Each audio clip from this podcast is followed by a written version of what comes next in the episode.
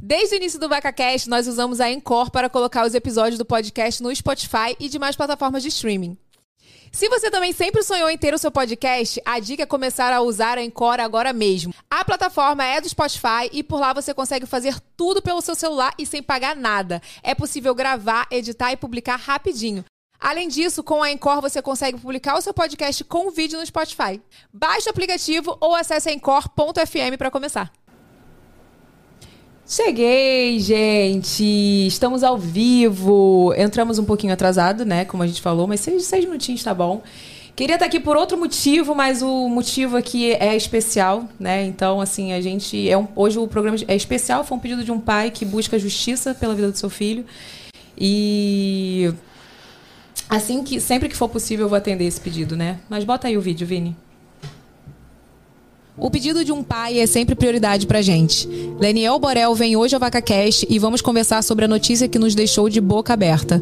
A mãe do Henri teve sua soltura decretada. O Superior Tribunal de Justiça concedeu a Monique Medeiros, mãe do menino Henri Borel, o direito de responder em liberdade ao processo de acusação pela morte do menino de 4 anos de idade. Vamos conversar sobre isso e também a luta desse pai por justiça. Receberemos também a delegada Paula Meri, que nos explicará os confusos caminhos do judiciário Judiciário.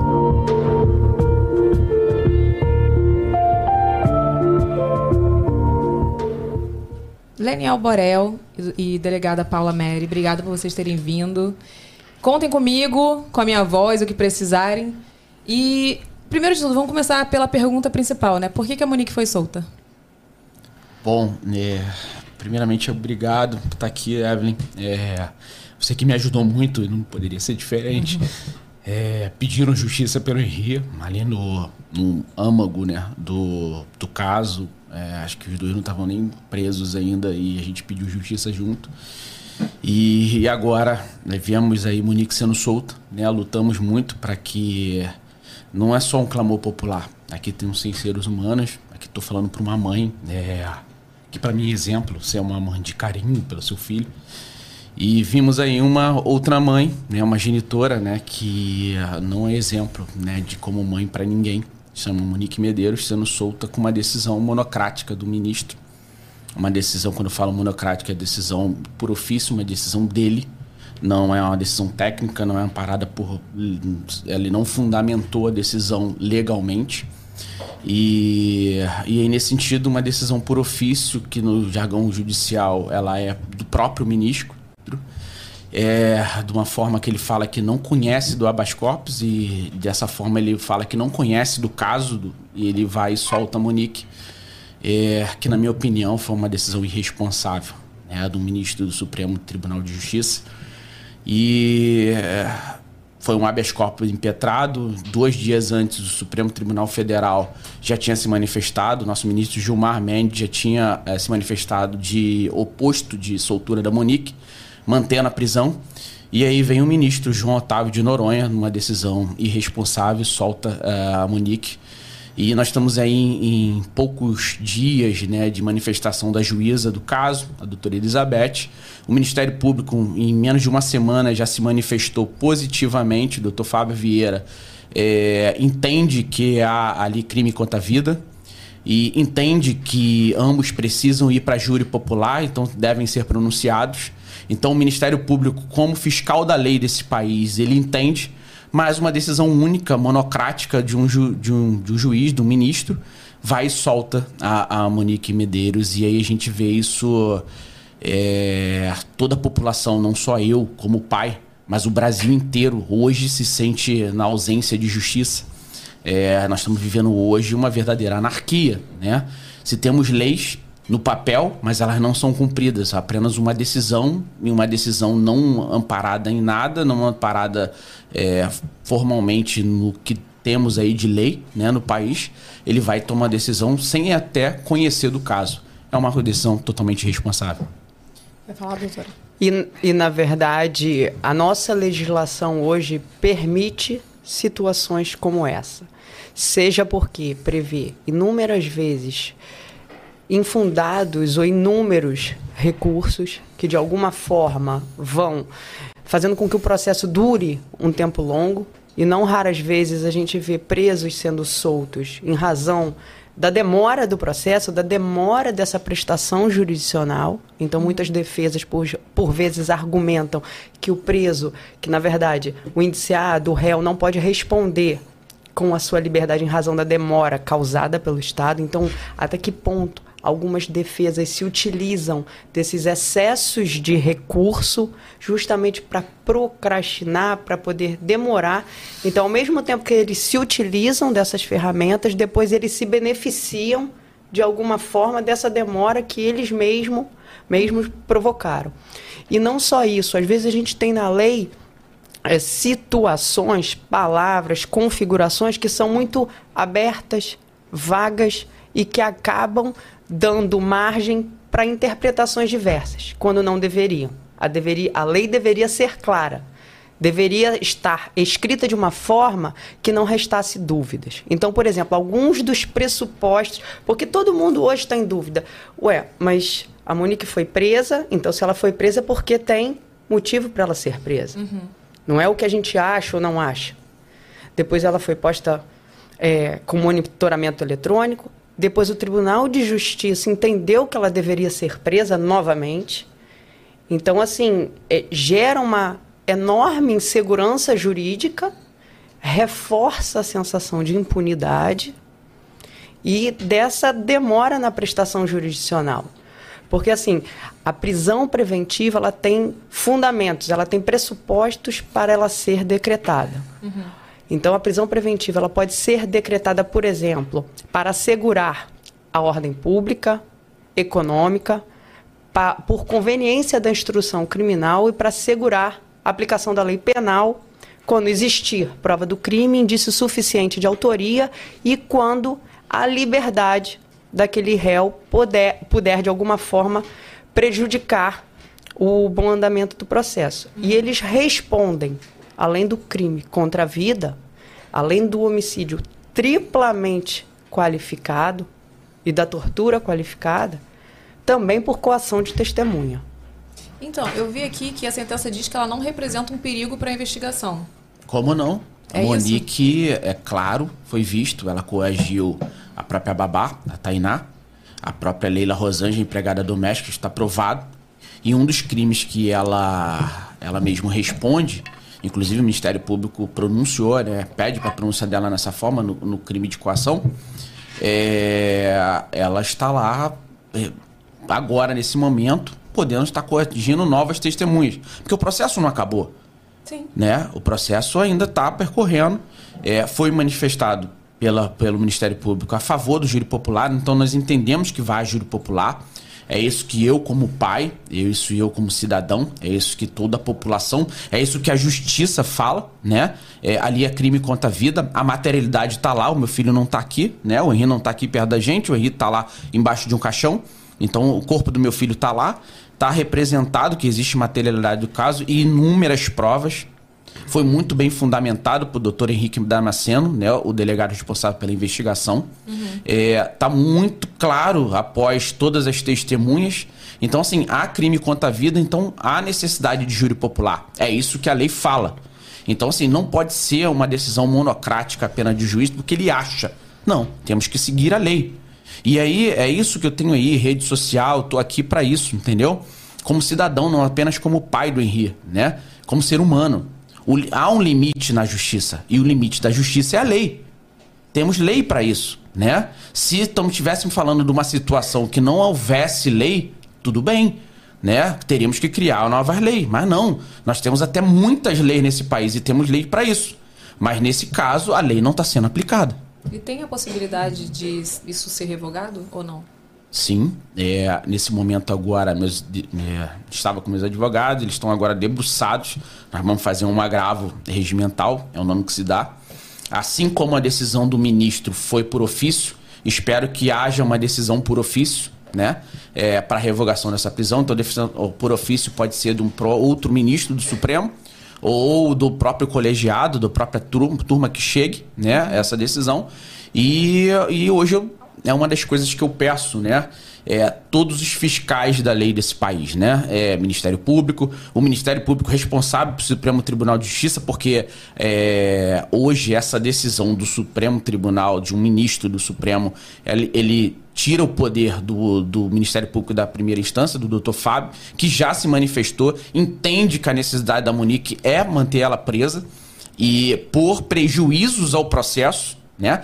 Preju... A Monique pode estar, tá, como eu falei, a Monique pode estar tá coagindo uma testemunha agora.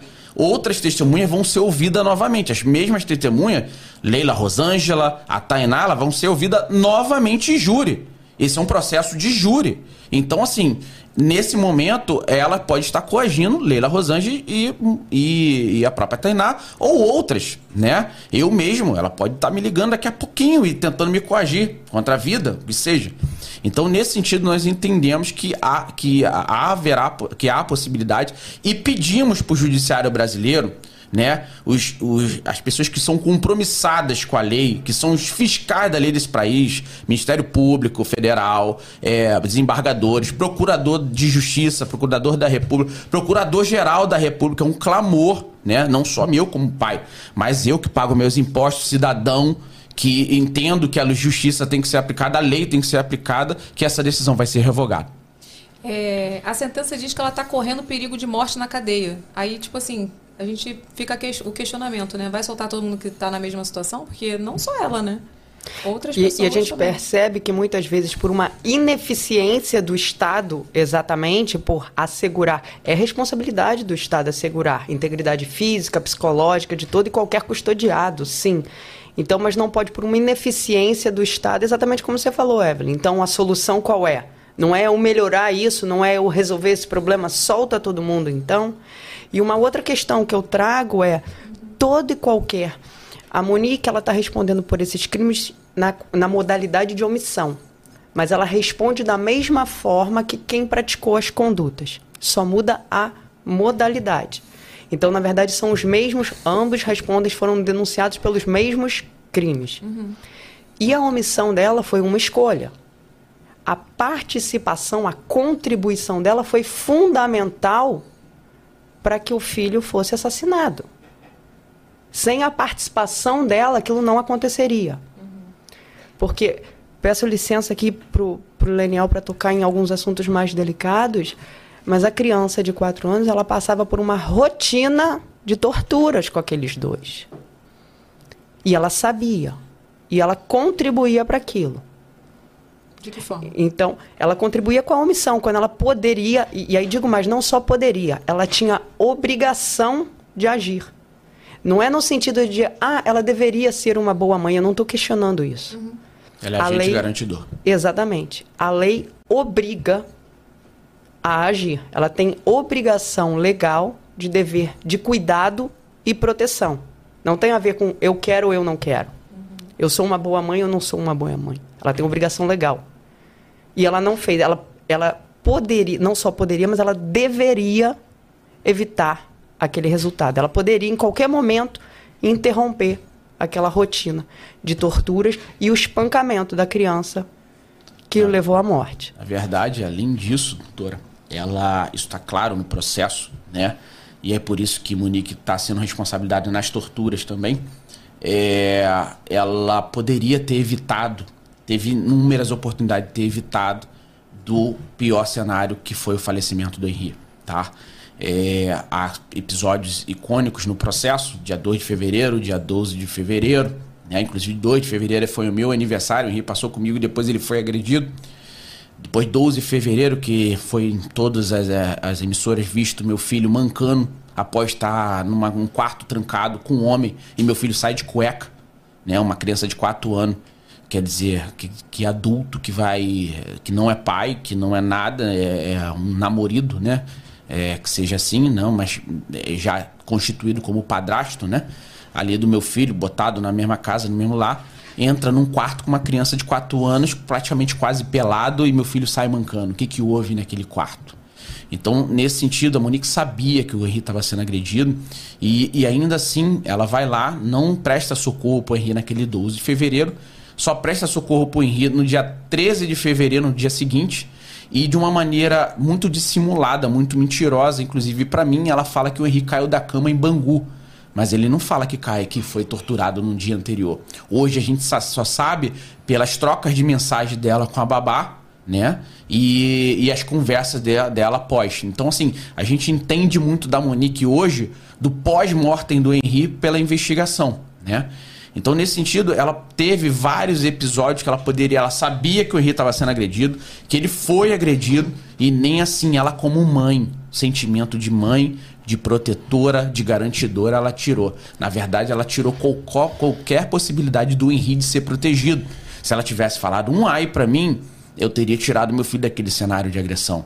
Ah, mas ela teve oportunidade, a mãe dela está classificada como sabia das agressões, a babá também fala que sabia das agressões e está lá classificado porque ela do cenário de agressões que o Henrique participou e, e ainda assim, só que todos eles de uma maneira viram na Monique como mãe que ela iria tirar o, o Henrique daquele cenário de agressão e ela não fez. Então, assim, é, além da obrigação legal, ela tirou qualquer possibilidade da criança. Inclusive, ela foi, de uma maneira muito simulada, para o psicólogo, procurar a psicóloga para tentar, tentar ter um álibi, né? Desclassificar o Henri como aquelas. É, aquelas é, o que ele estava é, verbalizando, o que as ações dele para sair daquele cenário de agressão era uma coisa dele e não uma coisa real. Então Como ela tirou. uma adaptação ali, né? Tipo, a nova casa. Eu tudo. sou filho de pais separados, né? Eu, meu pai separado, minha mãe tinha a mesma idade. Inclusive, meu pai sofre até hoje com, com isso, né? Como se fosse alguma coisa hereditária, alguma coisa é, que veio de família, pelo essa, esse processo de separação que foi muito, muito parecido. E eu sei o que, que eu sofri como filho, né? Como filho de, de pais separados. Eu sei o que é ser um filho de pai separado. E eu falei pra Monique: Monique, não vai ser fácil é, o Henry, o foco é o Henry. Então, assim, quando eu vejo aquelas, aquelas cenas, é, eu falei, cara, vou, vou tentar todo apoio para essa nova casa, né?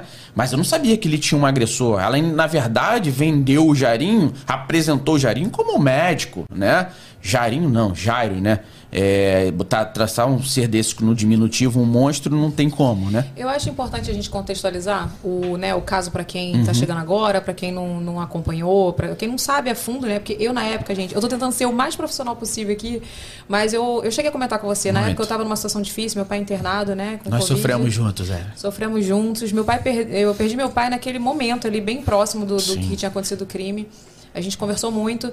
E, assim, eu não, eu não quero nem entrar no mérito da Evelyn ser humano, Evelyn mãe, porque a gente estava conversando aqui no off, né? Uhum.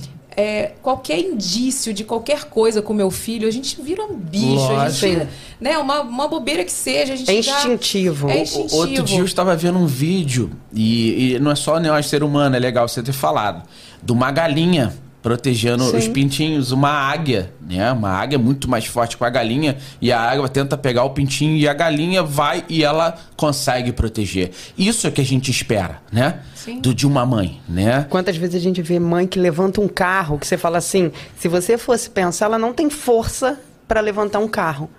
Porque o filho estava ali embaixo. Então isso é algo que, se, que a gente espera naturalmente Sim. de uma mãe. E não o oposto. Não levar a criança para um cenário de agressão, porque na verdade fica muito claro o que ali acontecia, que na verdade o Jairo ele não se relacionava até pelo histórico que veio à tona depois, ele na verdade ele não procurava as mulheres, ele não se relacionava com as mulheres, ele se relacionava com as crianças. Tinha um histórico ali, né? Eu vi Sim. as matérias. Por quê? Porque criminosos dessa espécie, eles são criminosos seriais. E eles vão piorando. Existe uma progressividade na violência. Então, na verdade, a Monique sabia de alguma forma que ela sozinha, porque se ela fosse uma mãe zelosa, como diversas pessoas assim que se separam, o que, que fazem? Às vezes tem até um, um, um primeiro momento, tem uma dificuldade para iniciar um relacionamento, às vezes demoram a apresentar para o filho, que dirá levar para morar, junto, morar junto. Às vezes é uma decisão que demora um tempo, porque você tem inúmeras preocupações. Então, assim, é, até que ponto essa escolha dela de levar a criança é porque ela sabia que ela, sozinha, não era tão interessante. Então, o importante para que ela mantivesse aquela situação é era que, infelizmente, a criança estivesse junto. Não, e hoje, isso é importante a gente falar, Porque olhando o Jairo hoje, né, é, e a gente entendendo, né, vendo até o lado psicológico, né, do Jairo, é, nós vemos o seguinte, né, isso tá mais que caracterizado até pelos, pelos anteriores casos que ele teve, os relacionamentos. Ele só foi morar com a Monique por causa do Henri. Então, assim, é, se ela não te, tivesse se oposto ou, é, e eu tivesse conseguido a guarda, ficado com o Henri, é, ela, ela, ele não teria ido morar com ela. Então o foco não era a Monique, o foco era o Henri. Entendeu? Assim como as outras mães, os outros relacionamentos dele. O modus operandi do Jairo é pegar mulheres recém-separadas ou com condições sociais é, com dificuldades e, e crianças entre 3 a 5 anos, né? Então é ele e busca. Então, assim, esse perfil de mulher não sozinha. Ele não olha só o estereótipo, ele olha a mulher e a criança, né? Esse é o verdadeiro Jairo. E assim, se qualquer momento ela tivesse perdido o Henri, e aí eu não sei se ela tá bem, já tinha identificado esse lado do Jairo, para colocar o Henri, né, como moeda de troca, que hoje a gente vê, né? É, ela conseguiu um cargo no Tribunal de Contas do, do município. Quanto é que custa isso, né? Fora os bel prazeres, os procedimentos estéticos, a boa vida que ela vislumbrou, né? Que está caracterizada. Ela fala, inclusive ela verbaliza para mim, né? No WhatsApp o que ele estava proporcionando para ela né, ali. E isso foi colocado no Fantástico, por exemplo. Então nesse sentido, ele só foi, ele só foi morar com Monique por causa do filho. E é interessante que mesmo após isso tudo é, hoje ainda, né, que ela sabe, né, vamos lá, se a Monique não soubesse de nada, hipotético, tá? Porque ela sabia de tudo, ela estava no apartamento, meu filho faleceu por volta de uma hora da manhã, a, a medicina, ela mostra isso, tá? É... Eles demoraram a levar para o hospital, Sim. Né? O que, que aqueles dois ficaram pensando entre uma hora da manhã, que meu filho morto, às 3h50 da manhã que eles saem daquele apartamento. Então, assim. Ele é, chegou ao hospital com rigidez na mandíbula, não foi? É, é, é colocado como trismo, né, pelas médicas. As médicas não são é, peritas legais, então elas não usam o termo técnico correto. Mas o Henry, pelo. já chegou com rigidez cadavérica. Eu identifiquei isso quando olho, vejo meu filho com boca diminuta e, e duro, né? Aqui a mandíbula é um dos primeiros sinais de, é, de horas, né? Duas horas ou três horas ali de falecimento, fora a temperatura corporal, Sim. né? O ser humano normal, 37 graus, 36,5, e já estava com 34 graus, né? Então, assim, meu filho já estava morto há horas. E aqueles dois ali ficaram criando um cenário então, assim, é, hoje, né, é, eu não sei o que, que eles estavam usando, o que, que eles estavam fazendo, é, a, a, psique de cada um, isso, isso a gente vai laudar, a gente vai tá apresentar agora nas alegações finais, mas não vou externar isso aqui. Mas nesse sentido, estaríamos falando agora de um novo caso Isabela Nardoni, talvez é, se tivessem pensado, né, para tentar descaracterizar, talvez tivessem até jogado meu filho da janela e falado que ele teria caído. E só não fizeram isso porque sabem que não deu certo. Porque da outra vez. Da Isabela Nardoni, entendeu? E, mas eles tentaram ali no decorrer do processo falar que o Henrique tinha caído é, do quarto, falaram que foi um acidente doméstico. É, é muito absurdo que você vê que criminosos dessa natureza, eles tentam de alguma forma desqualificar a vítima. Sim. Eles tentam atribuir e como que as provas técnicas, periciais foram fundamentais para poderem demonstrar a brutalidade do que aconteceu. É, foram pelo menos 23 lesões numa criança de 4 anos. Você imagina um corpo de uma criança de 4 anos, você desculpa falar assim, é Daniel, mas triste. com 23 lesões. O Henry foi muito agredido naquela noite. Ele morreu com hemorragia interna, laceração hepática contusões no rim, no pulmão, na cabeça, na parte frontal, lateral, posterior. Então a gente tenta imaginar, eu vejo diariamente vídeo de crianças sendo torturadas. Tortura tem som. Tortura tem cara de pânico, de pavor. Principalmente quando você está perto da mãe. Que muitas vezes uma criança pode não verbalizar um pedido de socorro, mas ela vai olhar para a mãe e naquele olhar, ela vai falar assim: mãe, socorro, me ajuda. Faz alguma coisa por mim. É isso que, tipo assim, eu cheguei a comentar aqui em algum podcast, mas, gente, como não ouviu? Ouviu. Como não ouviu? Se vizinhos ouviram? Não teve vizinhos que ouviram? Ouviu e a grande possibilidade de ter participado do ato. Entendeu? E, e uma cena que chama muito atenção quando eles descem no elevador, que a gente visivelmente a gente vê o estado da criança, você vê que a postura dela, não estou nem só falando da, da tranquilidade, mas você vê que ela não tem uma cara de surpresa. Então, assim. Pânico, né? Não, De- mas até de filho surpresa, porque assim, se eu estivesse dormindo, sedada, dopada, não vi, não ouvi, não sei o que, que aconteceu, e aí repentinamente você acorda. Então, assim, enquanto meu filho gritava, era brutalmente espancado, eu não ouvi nada. Na eu estava verdade, é. dormindo serenamente. Monique, se você olhar ali pelas roupas e tudo, é, ela tava arrumada, ela desceu arrumada, né? É, o Jairo também, né? Todo, ela toda de preto, com cordão, com brinco. Então teve tempo de se arrumar. É, eu digo por, por mim, entendeu? Se fosse eu visse meu filho. Passando Situação de mal, emergência, você vê as pessoas chegando de eu Vou pijama. pelado, Exatamente. vou pelado, vou do jeito que tô, do jeito que eu tô dormindo, vamos pegar o foco é meu filho, do jeito que tiver, entendeu?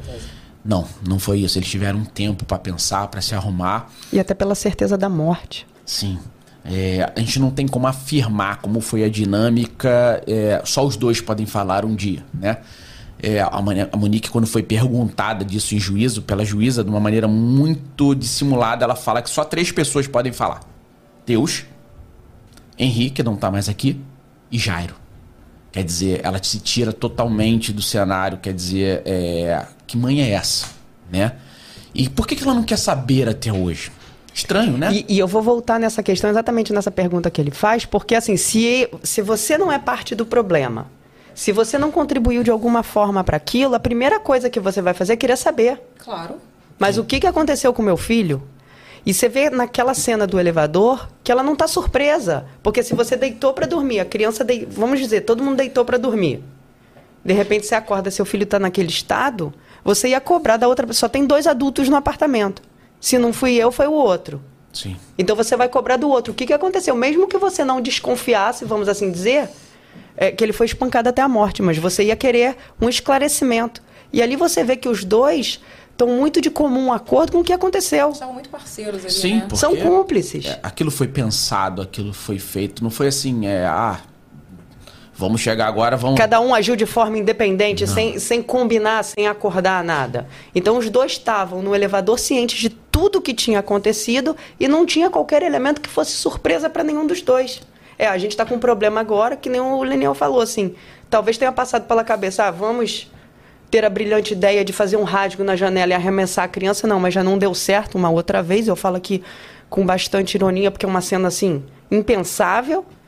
E você vê a serenidade dos dois. Isso não só demonstra a frieza, o grau de indiferença, como zero surpresa para os dois ali.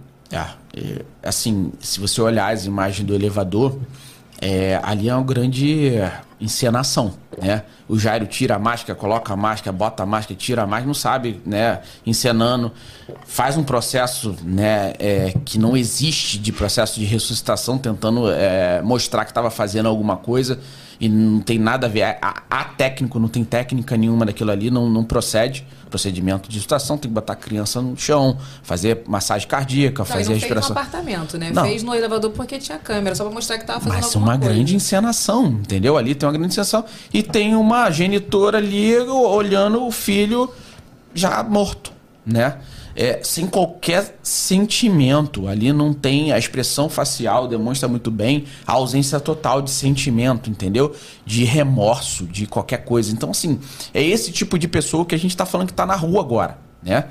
É, e um dos motivos da gente estar aqui, né, pedindo justiça, porque ali não demonstra nada de que a gente, como ser humano, é, concorda, né?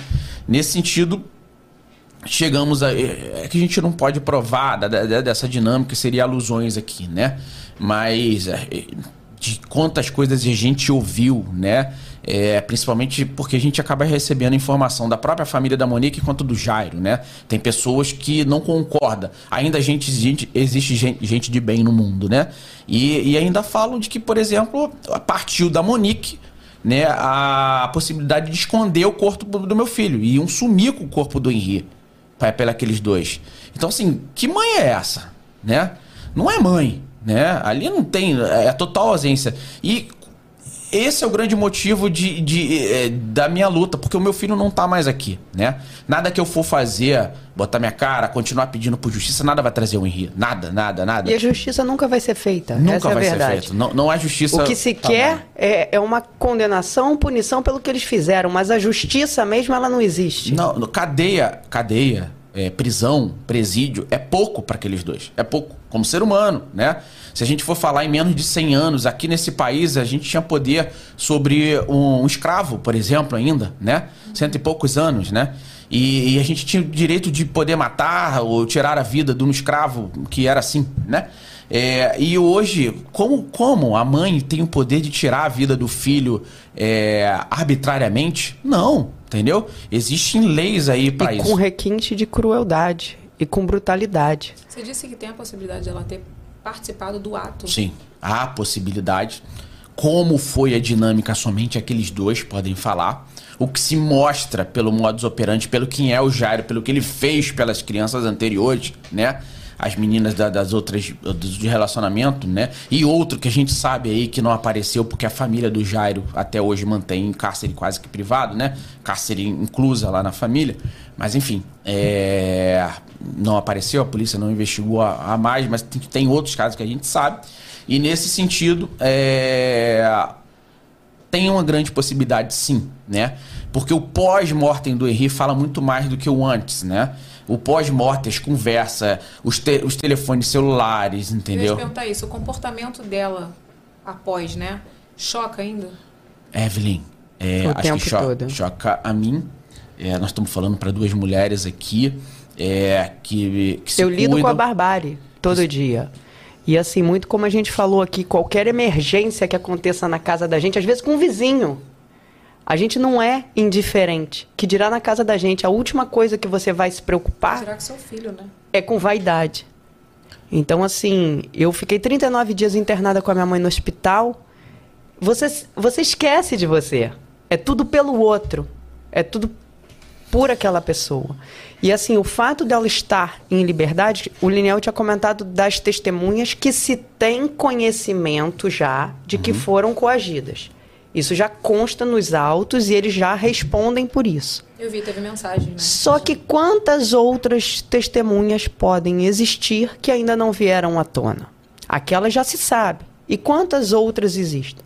Então, o simples fato dela ter sido posta em liberdade, de alguma forma, já pode constranger alguma testemunha. Não, é, isso é tanto fato, tá aqui no meu celular. É, as amigas da Monique, né, é, que se demonstraram totalmente contra, totalmente revoltadas com a atitude da Monique, que a gente frequentavam a minha casa. É, falaram, não, ela tem que estar presa, pode contar comigo, Leniel, como testemunha de quem era a Monique, do que, que ela vivia.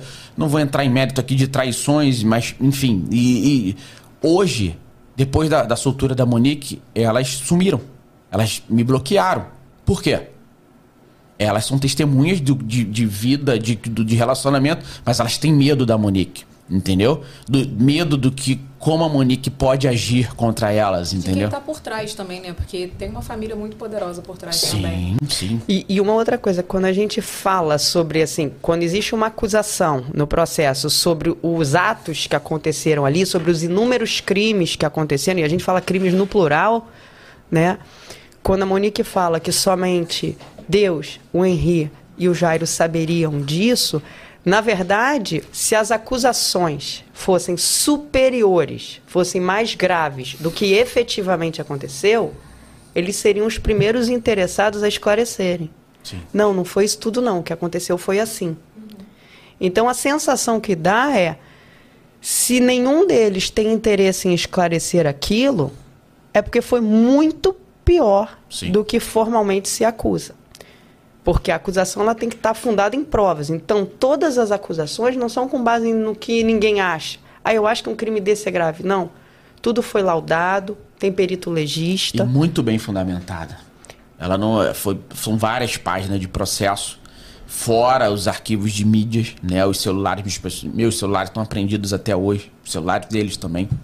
Foram apreendidos cinco telefones celulares na casa do Jairo, dos quais a gente só tem acesso a dois, três não tivemos acesso, que é muito estranho, nós pedimos, e aí estamos aqui com uma delegada de Polícia Federal. A gente pediu, doutora, né, para que a Polícia Federal apreciasse, já que o Instituto Carlos Éboli, responsável pela Polícia Civil, técnico da Polícia Civil, fala que não tem condições de analisar o telefone do Jário, então submeta a Polícia Federal ou qualquer órgão, técnico do Brasil que tenha essa capacidade. E nós sabemos, se me corrija se estiver errado, que a Polícia Federal tem essa capacidade, tem um Celebrite mais avançado, acho que até a própria versão da Polícia Civil do Rio de Janeiro. E, na ocasião, a Polícia Civil tinha um mês que tinha comprado o, o Celebrite, tinha chegado e manipulado. Então, realmente, talvez não tenha essa experiência total com, com o equipamento. Mas então, já que não tem, ah, já que eu não tenho, é isso que estamos acontecendo no Brasil. Ah, já que o, o, o sistema carcerário não tem condição, solta. Já que a Polícia Civil não tem condição de analisar, então não vamos analisar. Então, já que uma mãe não pode proteger, ela pode matar o filho. É isso? Esse tipo de comportamento, a gente, de alguma maneira, tem que parar, porque é, se eu não tenho condição, alguém tem. Se eu não consigo fazer, alguém faz. Se não tem lei aplicada, vamos criar lei, né? Se, não, ah, se a mãe não pode proteger, vamos dar pro pai. Se o pai não pode proteger, é, assistente social, vão procurar um próximo, entendeu? Mas alguém tem que fazer alguma coisa. O cruzar dos braços, né? Ele pode causar a morte. E causa. E não só isso, o, o que Leniel revela aqui tem que trazer uma importante reflexão para gente. Todo mundo um dia já ouviu que, às vezes, em hospitais, os médicos escolhem entre quem vai viver e quem vai morrer, porque pode acontecer de chegarem algumas pessoas, você não ter equipamento suficiente, você não ter efetivo da área da saúde suficiente, então que em algum grau os médicos ali vão acabar priorizando um paciente ou outro. A gente sempre escutou isso. Não é diferente em outros, por exemplo, órgãos públicos. Então pode ser que exista uma diferença entre o lado jurídico e o lado, por exemplo, técnico, eu falo isso porque assim, eu sou engenheiro, ele lineal também. Uhum. Quando você vira para um engenheiro e você fala assim, resolve esse problema, eu não estou falando que tem que ser com essa ou essa ferramenta, eu estou falando para você me dar uma solução para esse problema. Como você vai resolver, eu não sei, mas eu quero uma solução. E o engenheiro vai te dar uma solução para esse problema. Só que muitas das vezes, até no âmbito jurídico, quando você encaminha, por exemplo, um equipamento para perícia, Aí você encaminha, por exemplo, um celular para perícia. Se eu só tiver uma ferramenta por vezes para analisar aquele equipamento e não for possível por algum motivo, por exemplo, que seja uma insuficiência daquela ferramenta, eu vou dar aquela análise por concluída. Só que ela não está verdadeiramente concluída. Com aquela ferramenta, com aquele equipamento que eu tenho hoje, eu não consigo analisar. Isso quer dizer que ele não seja analisável, vamos assim dizer? Não. Então, assim, eu entendo que a gente tem que esgotar toda e qualquer possibilidade para poder analisar. E sem demora. Sim. Entendeu? Então, assim, você. Aqui, uma determinada instituição não tem, você vai pedir apoio, colaboração para outra instituição, como normalmente acontece, até que os fatos sejam esclarecidos.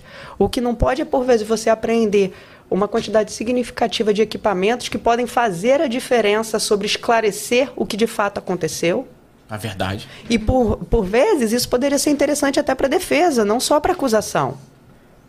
Eu, às vezes, na qualidade ali de, de, por exemplo, pessoa investigada, você tem interesse. Eu sou a primeira a querer que, que sim, a perícia seja feita para mostrar o que, que aconteceu de fato. A verdade, né? Como sim. você falou.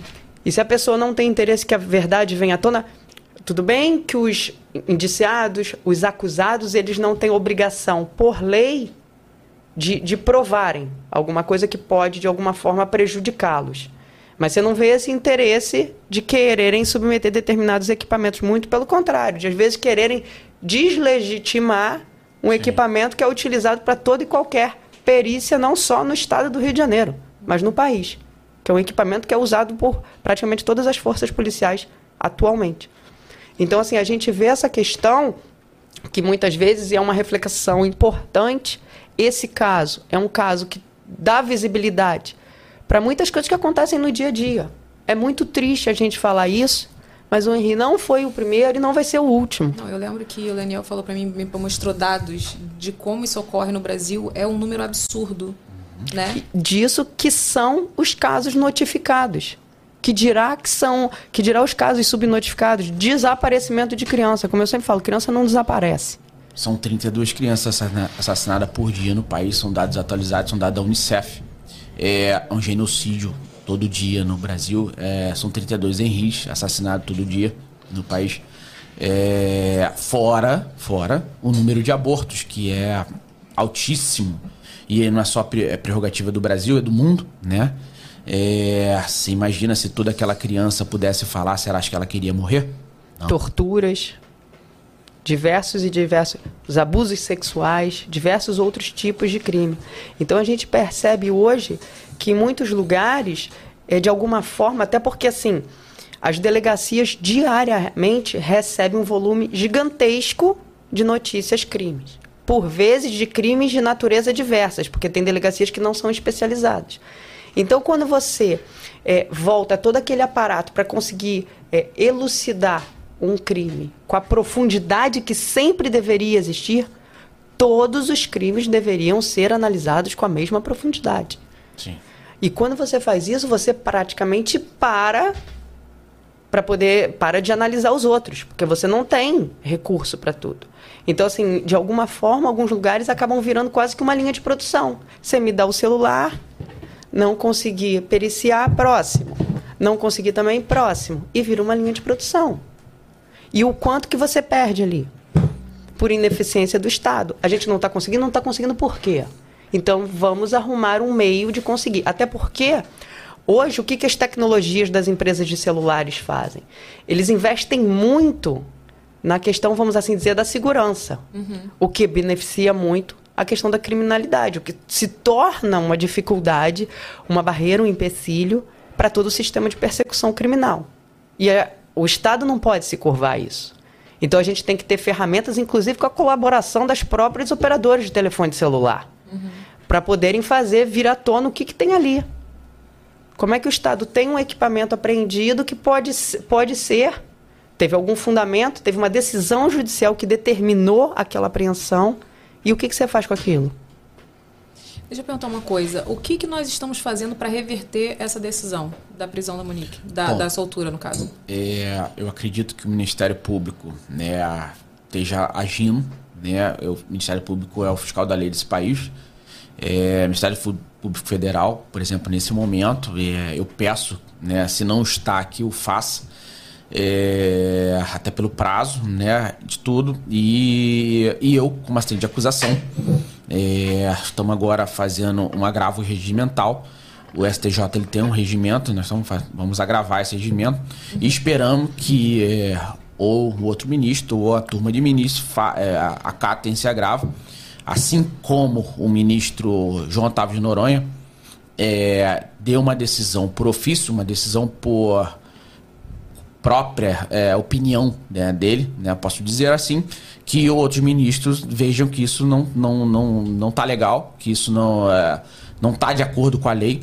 Então os fiscais da lei desse país vejam isso, então nós vamos provocar. Só que eu sou assistente de acusação, sou isso aqui. Né?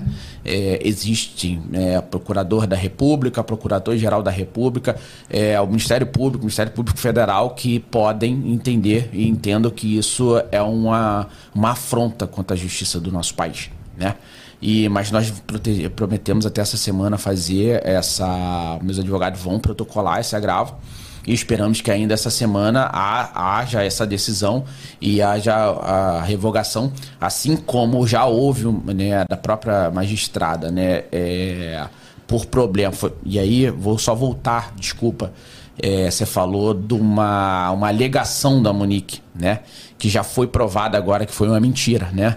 É, é interessante de que ela estava sendo agredida, ou que ela tinha sendo coagida na. na Foi hostilizada. Sim. Na verdade, isso é uma mentira. É, fizeram uma investigação, né? Eu não tenho imposto dessa investigação, mas na verdade Monique tem até coisas sexuais sendo feitas na própria com os advogados na, na própria é, presídio. É, sabemos de inúmeras coisas de Monique, das próprias proteções que ela tinha e benefícios que tinha na cadeia. Inclusive, ela estava sendo colocada agora, por último, numa, numa cela com uma delegada, né? Que é, tem todos o, a, a, a, base legal aí que deveria ter numa cela particular, uma delegada, já botou muita gente presa, mas botar Monique quem é Monique, entendeu? Uma mãe, uma assassina, uma pessoa que está em trânsito julgado ainda no processo, é, é, em, é, com vários benefícios carcerários. Na verdade, Monique não estava sendo ameaçada. Monique ela estava sendo privada, ela estava sendo beneficiada por essa exposição da mídia que o caso deu. E, e ainda assim ela fala que estava sofrendo coação é, numa cela é, especial, né? Com outras presas, até presas com nível superior, né? Então, assim, e, e, e eu pergunto, né? Se, se ela tivesse, né, sofrendo qualquer tipo de coação, é, presídio, cadeia, lugar de quê? Né? Gente boa que não é, né? Uhum. Cadeia não é, não, não, não, é igreja, né? Cadeia não é centro de recuperação. Cadeia é lugar de criminoso, né? Presídio é lugar de criminoso. Então, assim, ela tem que. E criminoso tem que pagar pelo que fez, entendeu? Na proporção do que fez. Um, dois, dez, cinquenta, cem anos. Na proporção. Então, assim, ah, então a Monique faz o crime que ela fez. É, é, é hum, com possibilidade de participação do filho, omissa, e ela vai gozar de benefícios por quê? Porque ela falou, verbalizou uma coisa que nem provada foi. Então, assim, o, o processo, a, é, essa investigação ainda estava ocorrendo quando a juíza se manifestou por uma palavra da Monique, né? Por uma afirmação para ela que não foi provada. E aí, o, a segunda instância, né, a sétima Câmara Tribunal, entendeu né, é, que foi uma decisão também monocrática da juíza, infundada, porque não tinha provas né, para que ela estava sofrendo qualquer tipo de coação e muito bem fundamentada por uh, desembargador Domingos, né, que que é isso, né? Alguém que é fiscal da lei, que é, é a favor da lei, que entende de lei e falou o seguinte: o limite da justiça é a lei, né? Se existe lei, vamos cumprir a lei. Então, assim, é, a lei não favorece a Monique, né? A lei coloca ela no lugar que ela tem que estar, tá, que é o, o presídio. Então, e, e, volta, voltam com a Monique pro, pro presídio, né? Entende que foi uma decisão também é, monocrática. E agora o Supremo Tribunal, com a decisão do ministro, desta mesma forma, sem ler o habeas corpus, ele fala, ele fala, ele verbaliza, tá escrito, né? É, sem conhecimento do habeas corpus. E fala ainda em instituições é, contemporâneas. Quer dizer, existe agora uma, uma justiça contemporânea do século XXI. E aí, delegado, é bom que a senhora está aqui, né, é, Paula? É, existe uma justiça contemporânea e a revolta do povo brasileiro hoje, que ela é pró-criminosos e as vítimas. Desculpa, meu filho é uma vítima, vítima fatal, né? Nós estamos brigando por, por vítima, uma vítima de assassinato. Mas eu também sou uma vítima. Eu não tenho meu filho aqui, né? E, inclusive, gastando rio de dinheiro para fazer justiça pelo meu filho. E você foi condenado por uma sentença vitalícia. Eterna, eterna. Eu tô condenado eternamente, só que a justiça ela é pró a criminosa. Entendeu? Então é e... é isso que nós estamos vivendo hoje, a atual sociedade. E a revolta parece uma anarquia. A gente pede como cidadão, eu peço como pai do, do caso do meu filho, mas peço pro cidadão, porque outros casos, pode ser a minha morte amanhã. E aí, quem é por, por mim? Não temos. Muitas pessoas perguntaram: ah, o que a Monique pode ou não fazer agora? Ela foi colocada em liberdade da mesma forma que qualquer outra pessoa que nunca praticou um crime. Sem qualquer restrição. Então, o que, que ela Sim, pode hoje? Ela tá Tudo. Nenhuma, né? Sem se ela quiser ir para o Rock in Rio, ela pode ir. Se ela quiser ir à praia, ela pode ir. Se ela quiser passear, ela pode. Inclusive, se ela quiser ter filho novamente, ela pode. Sim. Ela não tem nenhuma restrição. Doutora, hoje, hoje de manhã eu vi na televisão alguém falando que se ela quiser fazer uma viagem internacional, ela pode. Que é um absurdo. Sim. Que é um absurdo. O passaporte dela não foi recolhido. Não, né? absurdo, ela, ela porque ela foi sol, presa Ela está livre, os... leve e solta como uhum. qualquer Nossa, outra pessoa que é um não absurdo. praticou qualquer crime. Ela não tem qualquer tipo de restrição. Ela tá como eu e você. Nossa. Agora, nesse momento. E, e assim, e, e, interessante, porque é como. E aí mostra total desconhecimento de quem deu essa decisão. A Monique foi presa com Jairo com as bolsas para viajar, para sumir do país. Inclusive, ela foi presa por causa disso, né? Já existia uma investigação, a delegada é, auxiliar responsável pelo caso entendia que Monique e Jair iriam sumir do país, tá? Eles já estavam próximos de sair, de sair do, da, do local residencial que foi colocado lá, né, é, como local que eles residiam e, e, iriam sumir, né? Isso era uma. Estava em via de fato. E aí a polícia entendeu e prendeu, ok? E aí, nesse momento, agora Monique já não pode estar nem no país mais. E infelizmente a gente constata da pior forma, que é através de um caso concreto, da morte de uma criança, que o sistema ele é feito não é para proteger a vítima, é sempre para proteger e beneficiar os criminosos. Você não vê um amparo da vítima. Se não fosse esse pai para constantemente buscar justiça, pedir socorro, pedir apoio de outras pessoas, e a, assim como outras pessoas é, se juntarem nessa rede para de alguma forma manifestarem é, pedidos de providência, talvez seria mais um caso Sim. na justiça. Né? Então a gente vê a importância que é a gente olhar o quanto da legislação, porque lei existe, mas às vezes o quanto de alguma forma beneficia criminosos e o quanto hoje já está comprovado a gente não tem medidas que sejam suficientes para trazer real proteção para crianças. A gente não tem isso. Não. A gente não tem essas medidas que não são suficientes. Eu falei outro dia em algum podcast que as nossas leis são muito falhas, né? Tem leis, nossas leis, algumas leis que é, acabam atrapalhando outra lei. E aí, tipo assim, e, não, não, e, não, e há, não há um fundamento para ela sair da prisão como uma pessoa normal. E aí potencializa num caso como esse, com uma decisão não fundamentada na lei que já existem, uma decisão única e excepcional, solta uma criminosa, né? É, é, é, um absurdo, é um escárnio. Então, assim, não é que beneficia apenas, uh, doutora.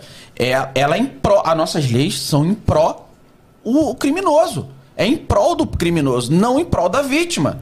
Hoje, essa semana, ontem, ontem, é, e aí agradeço aqui, aproveito seu, seu programa para falar.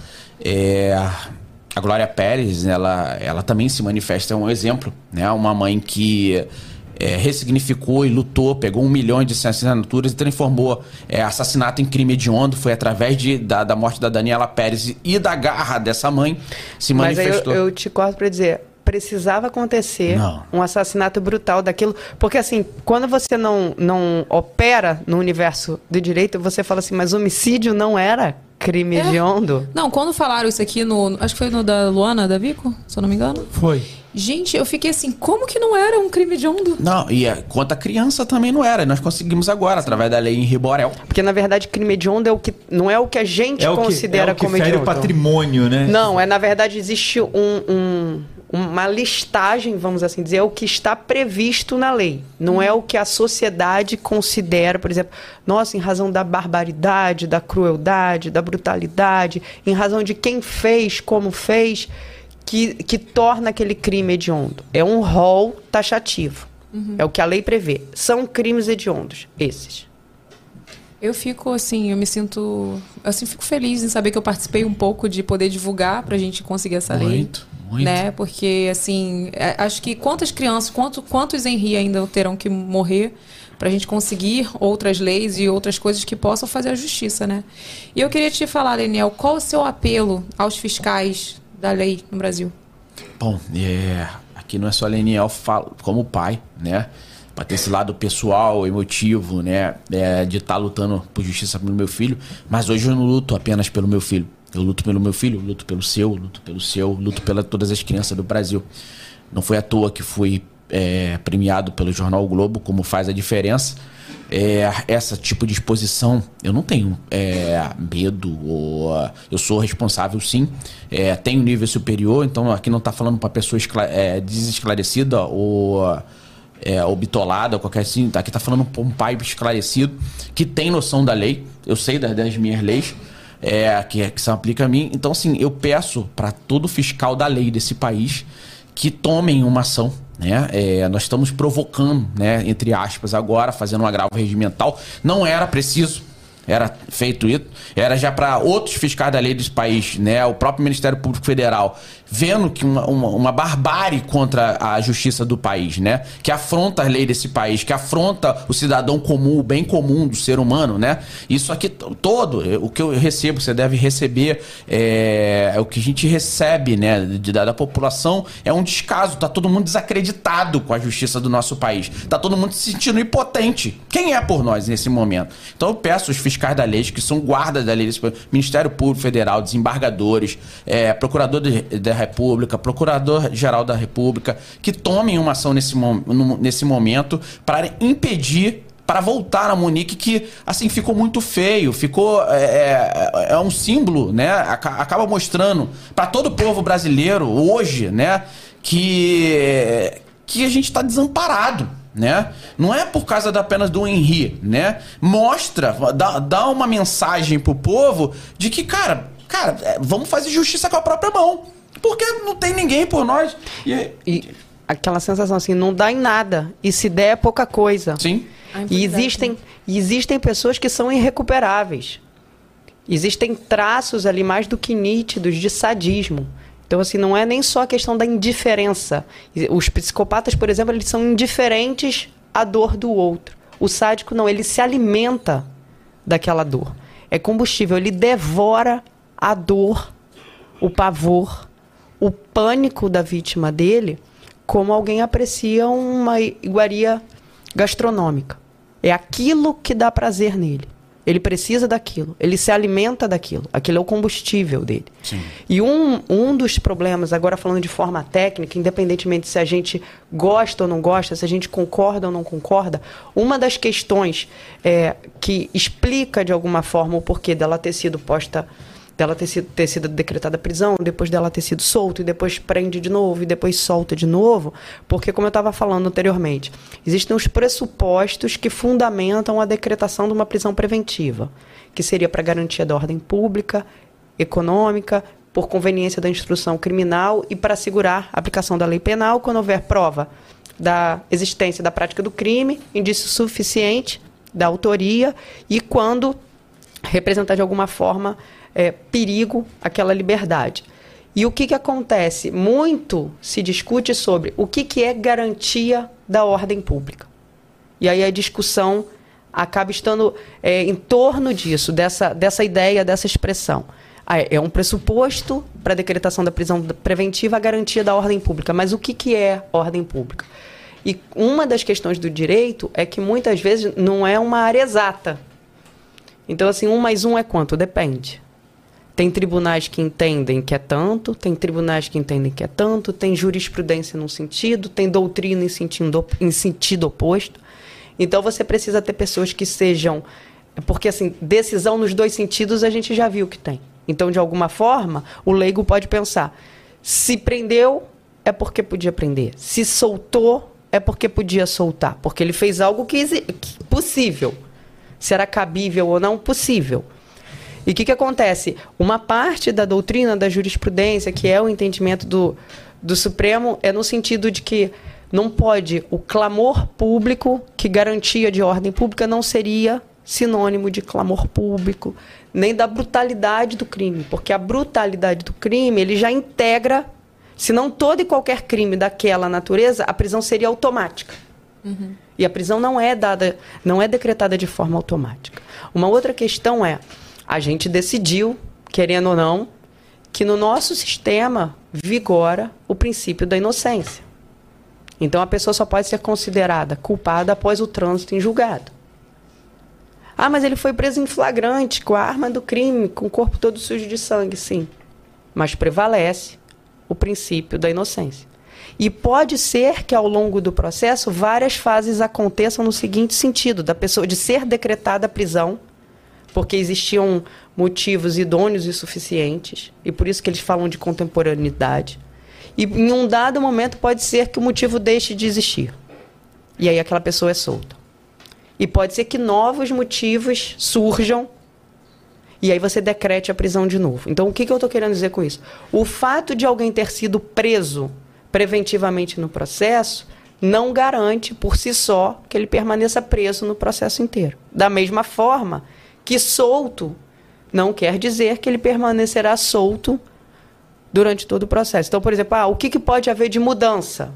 Ah, se você de alguma forma conseguir comprovar que o, que o réu pretende fugir, pretende evitar a aplicação da lei penal, pode ser um fundamento para que nova prisão seja decretada. E voltando na questão da discussão do que, que seria garantia de ordem pública, então muitos entendem que a, brutalidade do crime, que o clamor público não são suficientes. Que quando você fala de garantia de ordem pública, não tem a ver com grau de culpabilidade. Você não está discutindo se a pessoa é culpada ou não. Você está discutindo periculosidade. O quanto que aquela pessoa representa de perigo para, associar, para a sociedade. No entanto, tem uma outra corrente doutrinária que entende que, em razão da brutalidade do crime, desse clamor social, dessa situação de instabilidade jurídica e também da não é nem da sensação, é da certeza da impunidade e do descrédito da prestação jurisdicional, da demora na prestação jurisdicional, seria fundamento, sim, suficiente para a decretação de uma prisão.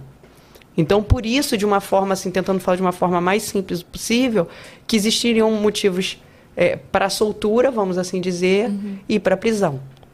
Mas para isso você precisa ter também pessoas que estejam comprometidas é, de, de verem da necessidade, porque como eu falei, muitos fatos vieram à tona, mas o fato não está totalmente esclarecido. Então, o simples fato dela estar solta o que que isso, qual é a mensagem que isso traz para as testemunhas do processo? Para outras pessoas que poderiam é, decidir em algum momento revelar ou não alguma coisa que tiveram ciência. Só uma coisa que não ficou clara para mim é porque ela não tem nenhuma restrição. Por que ela não está com uma tornozeleira, por exemplo? Ninguém sabe o que ela está fazendo. Como você falou, ela pode estar tá coagindo uma testemunha agora. Decisão do ministro. Está é, correto isso? Aí. Ela é. ser colocada em liberdade como qualquer. E aí eu insisto nesse ponto, como qualquer outra pessoa que não praticou qualquer crime. É, vamos, vamos trazer para vias práticas, até porque a gente tem público técnico, é, pessoas que, né, de que não tem conhecimento. Monique hoje solta, ela é um prejuízo para o processo, e o processo não acabou, né? É, acabou, como eu falei aí no decorrer, o Ministério Público, né, o responsável, do, o promotor do caso, o doutor Fábio Vieira, entende que há necessidade de pronúncia dos dois, então a pronúncia é a necessidade de júri popular, deixando para os verdadeiros juízes do, de, é, julgar, né? Isso é o júri.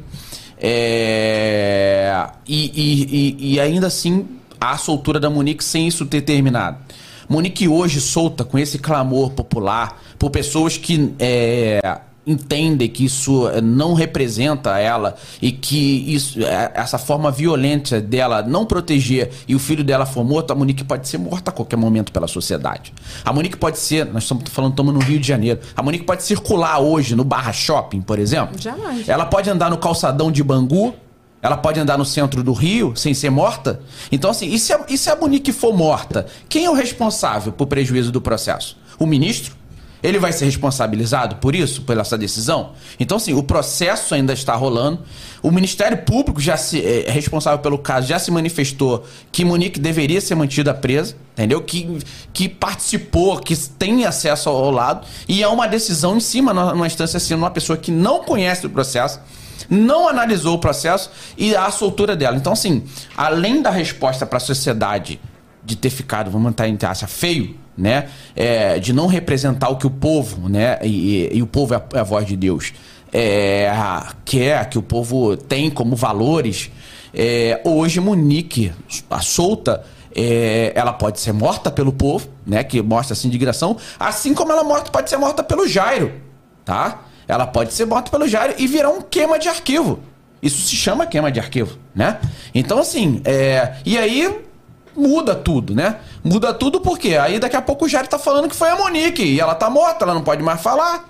Então, ainda assim. Tem isso, né? Ainda no tem país, isso. A gente pode falar o que quiser. Pois e, é. Evelyn, e, e, nessa linha do que você falou, assim, de impor alguma medida, né? Porque a prisão hoje no nosso sistema, ela é a última medida, última rácio.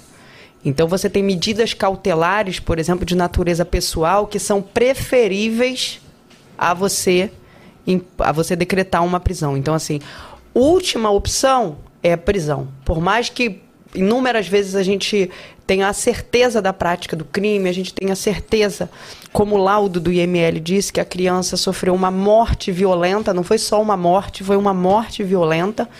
Então, assim, não só essa certeza, mas assim, o sistema ele dá preferência para medidas cautelares de, de natureza pessoal. E é muito curioso porque Algumas dessas medidas, por vezes, quando são impostas, o Estado não tem como controlar. Seja porque não tem instrumentos de controle, ou algumas das quais porque são impossíveis de serem controladas. E aí eu vou dar um exemplo.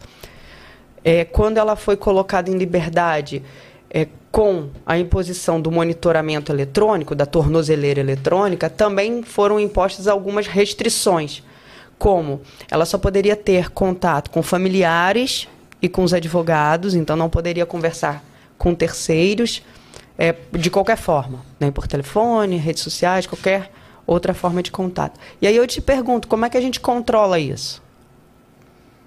Porque você pode não ter um telefone, Vai botar um mas policial civil lá na casa da Monique? Um Olha o custo disso. na- é, um rastreador, social- uma, uma câmera como na você sala da ministra. então assim da- da você juíza. vê que por vezes são imposições do Estado que o próprio Estado parece que lava as mãos. Ah, não, mas eu falei que ela não pode se comunicar com ninguém. E como você controla isso? Só, Você não só é pode- falado, né? Não tem um controle, na você verdade, não pode efetivo. transferir essa responsabilidade. Essa responsabilidade é estatal. Se o Estado não tem como, ele que tem que apresentar uma solução para esse tipo de controle. Então, por vezes, até a própria. Por que, que eu estou falando isso? Às vezes, até a própria medida cautelar que é imposta, ela é inócua. Porque você não tem qualquer tipo de controle, de fiscalização. E aí você vai falar assim, mas ela não está cumprindo a medida. Como é que você vai comprovar que está ou que não está? Você quer falar alguma coisa, Renato? Na verdade, eu tava aqui ouvindo, Evelyn. Cadê você? E... Ah, a gente tá sem Sem câmera hoje. Mas assim, é muito difícil de você ter um, um- você pesar e ter uma avaliação sobre a justiça, mas basicamente, né, pensando no correto, a partir da soltura dela, qualquer decorrer do processo seria responsabilidade do ministro que fez essa que fez, que concedeu essa liberdade. Se olhasse a, a grosso modo, porque isso Sim. que que o Lenel falou é muito real, assim. Você não sabe quantos vizinhos que poderiam é, colaborar como, como provas. Você não sabe, por exemplo, isso que vocês falaram, se ela pegar e sumir do país hoje, se fazer... Tem Até várias se ela coisas que, mesmo, que vão enraizar em cima, Até em se cima morrer. dessa atitude irresponsável que aconteceu. Agora, infelizmente, o que a gente vive é o oposto, né? Ela pode sumir, ela pode pode acontecer o que quiser, que o ministro vai continuar lá Verdade. andando normal, ministrando, fazendo seu julgamento. Muito provável, no máximo, tome uma, uma algum tipo de chamada, mas assim, a gente não vai ver esse cara perder esse poder ou ter, ter assumir uma responsabilidade pelo, pelo que vem acontecer caso aconteça algo. Que é um absurdo, né? Vamos lá. É. Médico, né? É só um lado tem a perder, né? É, não, só um lado tem o médico, se ele falar na mesa de cirurgia, ele matar o paciente, se for provado, ele, tá- ele vai ser condenado, ok? Se a, a doutora aqui, né, foi numa maneira irresponsável, dar uma decisão errada, ela vai ser condenada. Eu, o engenheiro, se eu dar um laudo que é irresponsável, ser Caiu o prédio, você vai ser condenado. E, e o ministro? Qual a responsabilidade que ele tem nesse momento? A vida dele tá andando, né? Ele diz que não, não entende nada, que não viu, não, não sabe do processo. Não tem. E quem vai cobrar? Essa, essa é meu questionamento, entendeu? Qual é a alçada que vai cobrar, né? Uma, a responsabilidade. Porque existe uma coisa que, assim, não fecha, a conta não tá fechando, entendeu? E, e, e assim, pra mim é um absurdo, porque e, e até obrigado por esclarecer, por mostrar o caso novamente, porque o ministro falar, depois de 48 países, ser o caso mais falado na época, né? Jornal Nacional, é, é, falado no Fantástico, em todas as redes de TV, todos os jornalistas do Brasil nos procuram e têm conhecimento do caso, né? Então, assim, é, o, o- a- a- então o ministro ele não vê TV? Ele não lê jornal e ele não tem acesso à internet. Me desculpa, mas nós estamos no século XXI. Então essa justiça contemporânea, que ela é em prol né, do, do, do criminoso, ela não está fechando essa conta. Então, assim, na verdade é por isso que a justiça é cega. É. Fala, Renato. É, é, é, é, é, é triste, né? Mas, Daniel, é, e tá, tá rolando essa pergunta aqui no chat, é uma, é, é um- também é uma, é uma questão minha. O- você falou sobre os fiscais da justiça, o que, que ele você, pediu ajuda a eles. Agora, o que, que a população, de uma forma geral, pode fazer para ajudar? Ué, eu, eu recebo essa pergunta também todo dia. Obrigado quem fez essa pergunta. O que o pessoal está fazendo, né? É, se o ministro ele não tem é, conhecimento rede social, mas acho que o irmão dele tem, a mãe dele tem, ou alguém deve ter para ter tomar conhecimento. E assim, acho que a gente pode errar na vida, né? A gente erra, né? Só que algumas eh, erros nossos na vida, eles são irreversíveis, né? Mas tem erros que são reversíveis. Então, a própria decisão do ministro, ela é reversível, né?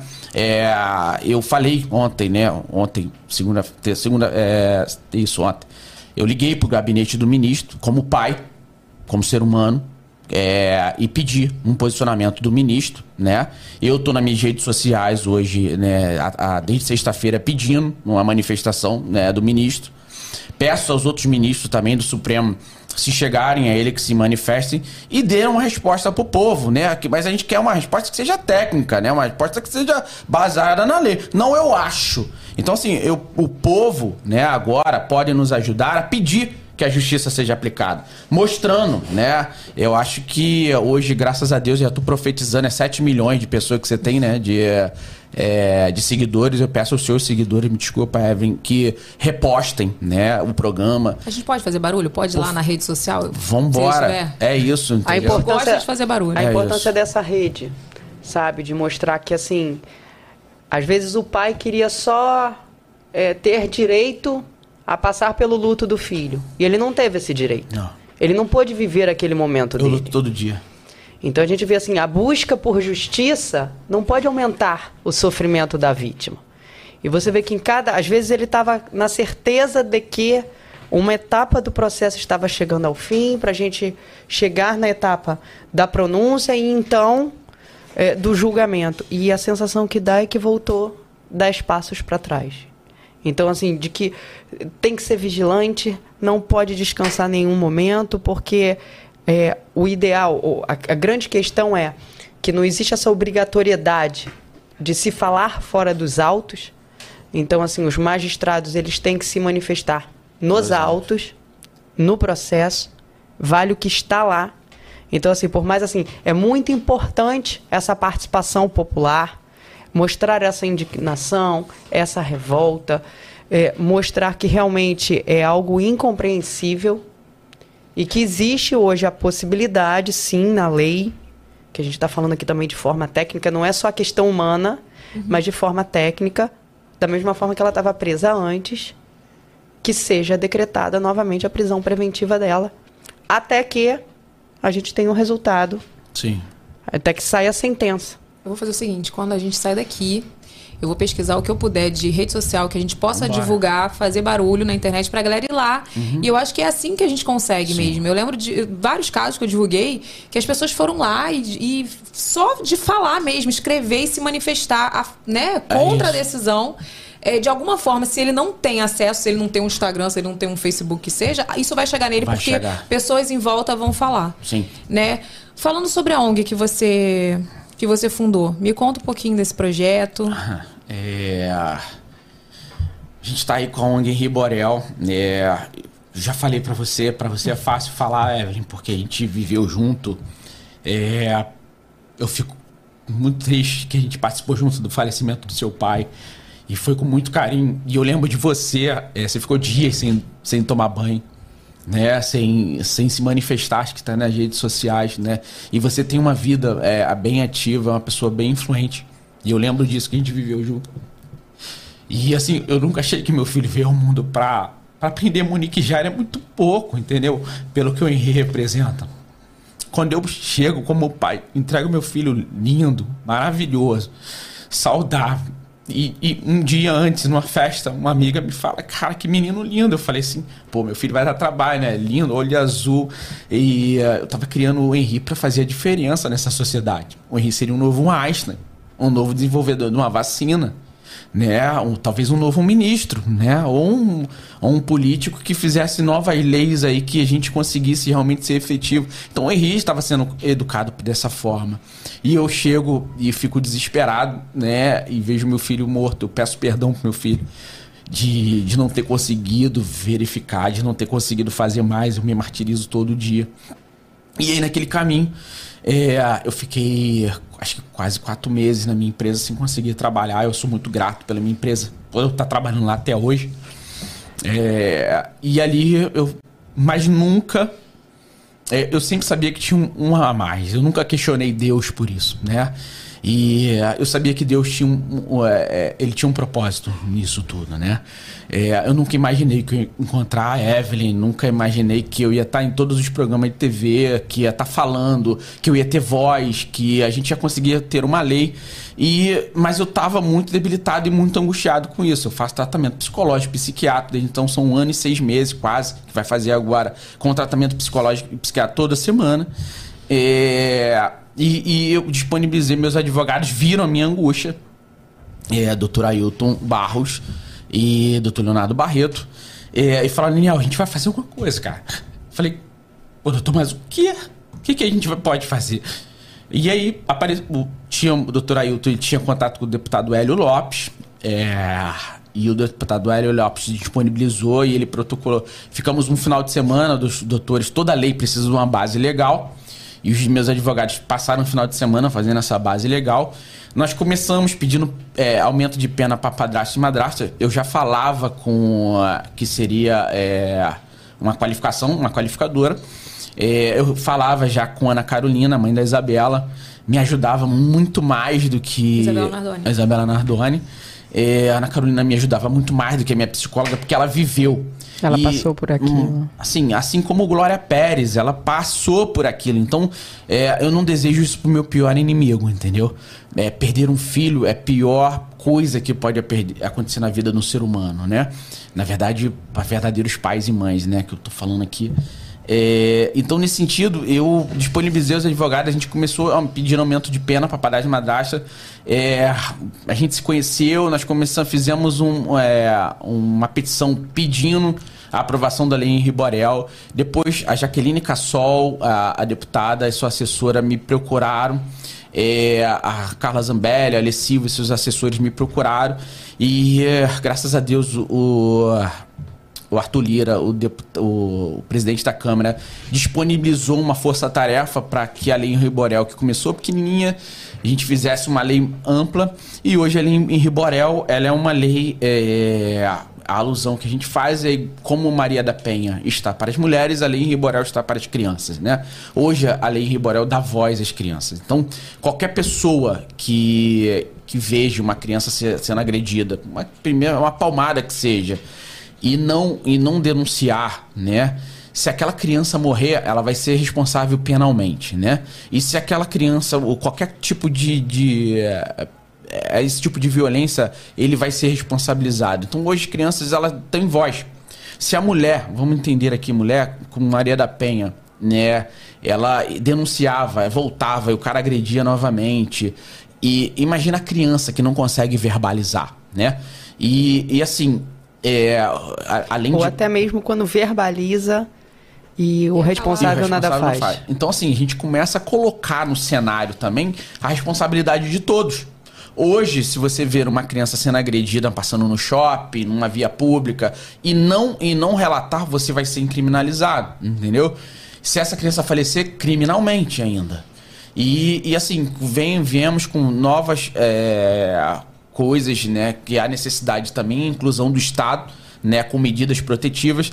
Então, assim, não é só ter a lei. E essa é a grande minha preocupação desde o começo. Porque a gente já tem muita lei, né? É a aplicação da lei, eu sempre falei isso, né? E fazer com que a pessoa que aplica a lei aplique ela corretamente, né? É, a gente já tinha o ECA, já tinha o Estatuto da Criança. Você aplicar e você também criar estrutura, porque às vezes, infelizmente, sempre após um, uma tragédia, uma barbaridade, a gente vê às vezes algum movimento legislativo. E infelizmente a gente fala, ah, precisava acontecer, acontecer daquela forma para ser previsto em lei. Porque às vezes algumas coisas você fala assim, mas isso já não era óbvio? Não, não era óbvio. Então você precisa da lei. Mas além da lei, não basta você criar uma lei e você não, não ter a estrutura para a execução daquela lei. Até o conhecimento, né? Sim, além da difusão do conhecimento da lei, além das pessoas saberem do direito, né? A que que eu tenho direito, o que, que pode, o que, que não pode, mas você criar uma estrutura e um suporte. Por exemplo, no estado do Rio de Janeiro, hoje a gente tem uma delegacia para todo o estado do Rio de Janeiro, uma delegacia especializada no atendimento da criança e do adolescente vítima. É claro que todas as outras delegacias, as delegacias de bairro não especializadas, também trabalham. Mas assim, você pensando, será que uma delegacia só especializada dá conta de todo o estado do Rio de Janeiro na proteção da infância? Então a gente vê e, e, hoje, eu sou policial há 20 anos, a gente constata que determinadas guerras, vamos assim dizer, a gente não vai vencer com a pólvora, mas sim com a caneta. Então a gente precisa da lei, que é muito importante, e você precisa equipar e estruturar, qualificar efetivo para trabalhar e você realmente ter uma estrutura, até porque muitas vezes crianças que estão num cenário de violência, que você tira a criança de casa, você leva a criança para onde? Então é muito difícil, às vezes, numa delegacia, você identifica que o pai, mãe, madrasta, padrasto são agressores, você encaminha uma, delegacia, uma criança para um abrigo. Como são os abrigos hoje em dia? Então, assim, a gente vê que as coisas ainda não conversam muito. Você vai criando é, cenários ou soluções muito paliativas, muito pequenas. É um então, é importante, a, importante a importância dessa integração. E, é, e é nesse ponto que nós chegamos, né, que não havia a, só a necessidade da criação dali. É, e a ONG vai vir nesse sentido. Eu não sou o Estado, né, não tenho dinheiro do Estado. É, toda a ONG hoje está sendo montada com meus recursos próprios. É, eu ressignifiquei, né, de... Eu acho que é, hoje eu não tenho mais vontade de nova casa, novo, novo carro. Na verdade, o Henry me deu essa grande missão. E, e a gente acabou vendo, né, que há necessidade, porque é, são 32 crianças assassinadas por dia. É, fora o cenário de agressão, fora o que não é relatado. Nos e, registros. Pois, Fora, o... acho que ainda não morreram, estão sendo agredidas não, nesse momento. A própria pandemia aumentou esse, esse, essa estatística pelo. As escolas foram fechadas e, e a criança verbaliza na escola ou verbaliza em outros locais. Então, sim, os dados são muito maiores. Ela foi colocada a quatro paredes com, com agressores. E, e, o que, que a gente pode fazer? Né? É, eu, a gente está colocando aonde a gente vai chegar. Tá com Deus. Deus é, é um, foi colocado no meu coração é, que a gente deveria ajudar as crianças. É, qual ajuda? Aonde ela vem com apoio a crianças e adolescentes vítimas de violência. O apoio, ele é, tá como genérico, porque é todo tipo de apoio, psicológico, jurídico, é, médico, é odontológico. É multidisciplinar. É multidisciplinar. Porque as violências, quando elas acontecem, elas não afetam só uma área, vamos assim dizer, específica da vida da criança. Então é Sim. é muito importante esse acompanhamento multidisciplinar. E, e vítima de violência. E qual violência? todas. É, aí vem violência sexual, violência emocional, violência doméstica, psicológica. É, psicológica. E assim, de forma que a gente tente de uma maneira.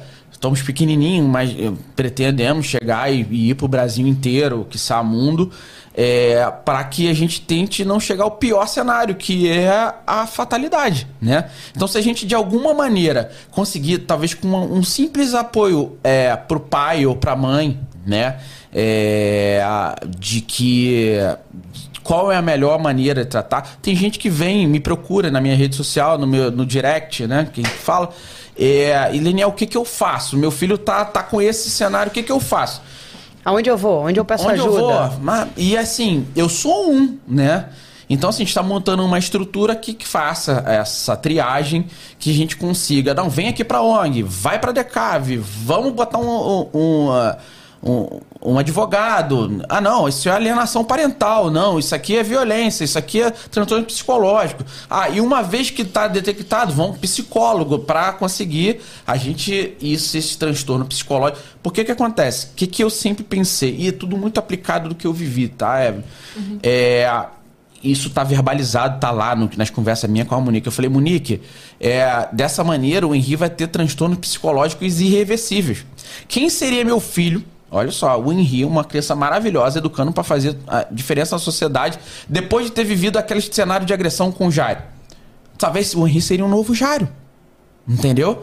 É, ou seria deficiência na escola, deficiência para ser ser humano, é, deficiência como, como homem, deficiência sexual, deficiência é, emocional. E aí Dificuldade gente... de criar vínculo, confiança nas Sim. pessoas. Vamos esperar 21 anos que ela crescesse, já aos 21 anos para detectar que todas essas mazelas? Não. Vamos de alguma maneira tentar, na, na criança adolescente, tentar eliminar.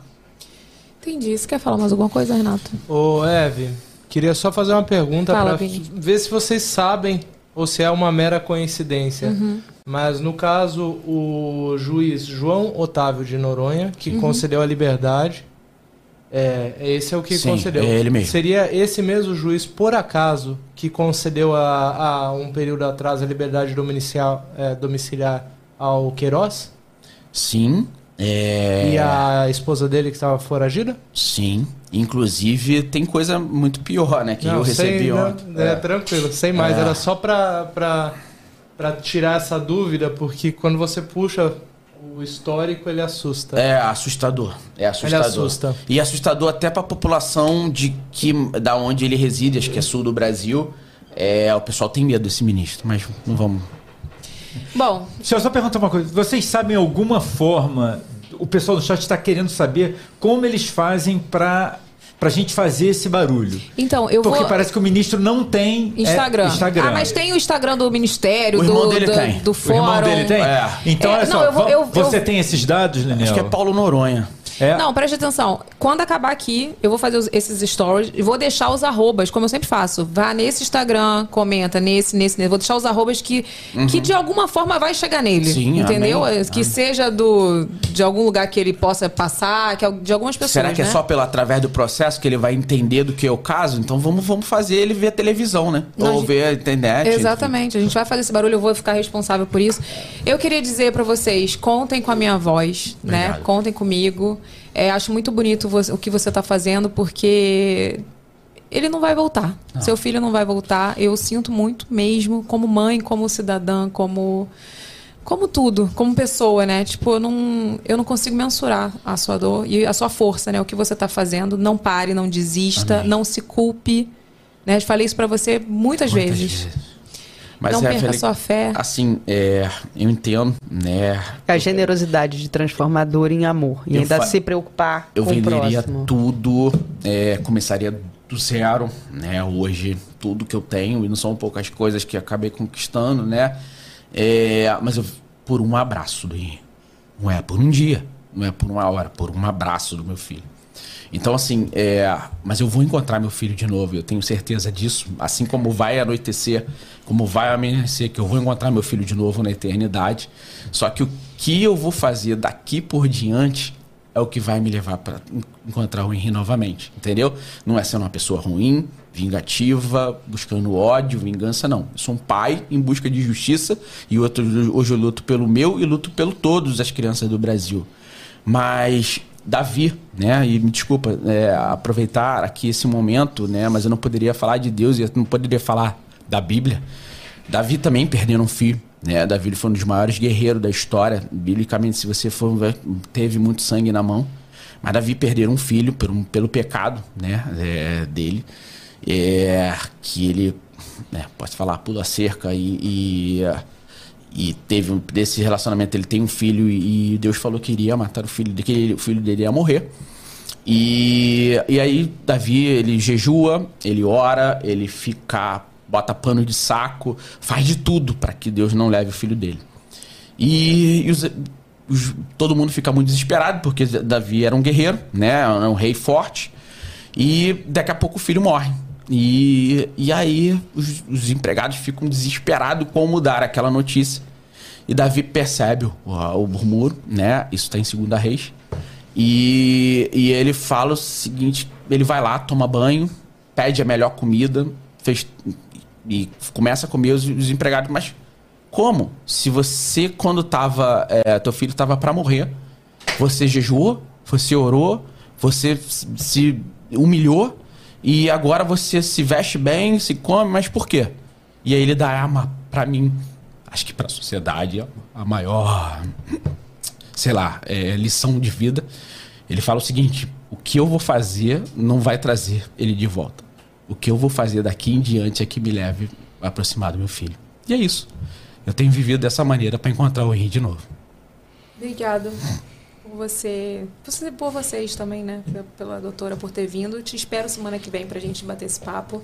Assunto sério também, gente. Semana que vem a gente vai falar sobre abuso sexual infantil, né? E, enfim, conta com, com a minha voz mais Obrigado. uma vez. E, gente, Vou soltar nos stories os arrobas pra gente poder, porque a, a gente saber do caso, a gente ver, a gente comentar, é bom. A gente tem que ter informação, né? Pra não, não agir como eu- ele agiu falando que não sabe do caso. A É. gente, é bom a gente saber. E eu Mas fazer algo é melhor. E eu encerro aqui dizendo que o clamor deve ser por mudança Sim.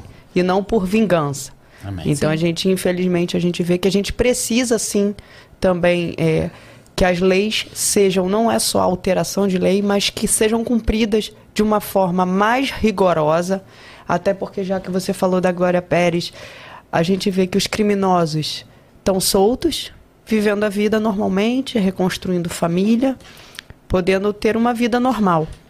Quando, por isso que eu falo, por vezes é, é difícil a gente acreditar numa real justiça. A gente quer uma punição, sim, e essas punições elas nunca são da forma que a vítima e a família da vítima entendem como proporcionais, justas, porque como eu falei, o clamor deve ser por mudança e não por vingança. Evelyn, só para finalizar, é, já era uma coisa que tá no meu coração e a gente vai fazer. Eu espero, né? Nós estamos próximo de um marco, né? Na para esse país de vitória, que é o 7 de setembro, né? Espero que a decisão seja revogada até lá e, e vejamos juntos, Monique, e estejamos não comemorando, mas com sentimento de justiça sendo feito com a volta dela para prisão. Mas se não acontecer, a gente vai fazer alguma coisa 7 de setembro, nem que eu precise ir a Brasília e conto todo mundo aí pra gente fazer. 7 de setembro, aqui dia? Ah, semana que vem, né? Tá, tamo- então vamos divulgar isso também. Vamos. Passeata, alguma coisa, alguma rua. coisa, vamos pra rua. Sim. Então é isso, gente. Quarta-feira. Quarta-feira. Que vem? Tá. Gente, vai. Bom, lá no meu Instagram vai estar todas as informações. Vou deixar todos os arrobas também aqui no box de informações. Espera só um pouquinho que daqui a pouco a gente coloca todas as informações. Quem perdeu, quem entrou agora, vai lá no nosso canal de corte, tem QR Code aí na tela, se inscreve no nosso canal porque ela vai ter todos os resumos. É importante que você assista todo o episódio, o episódio completo, né, Pra você saber tudo que rolou aqui. Mas lá no canal de cortes a gente facilita a sua vida, coloca todos os tópicos direitinho, compartilha, divulga, vamos dar voz a esse caso ainda mais do que já teve, né? E o que a gente puder fazer pra divulgar, a gente vai fazer, tá bom? Beijo, amanhã a gente se encontra ao vivo às 8 horas da noite.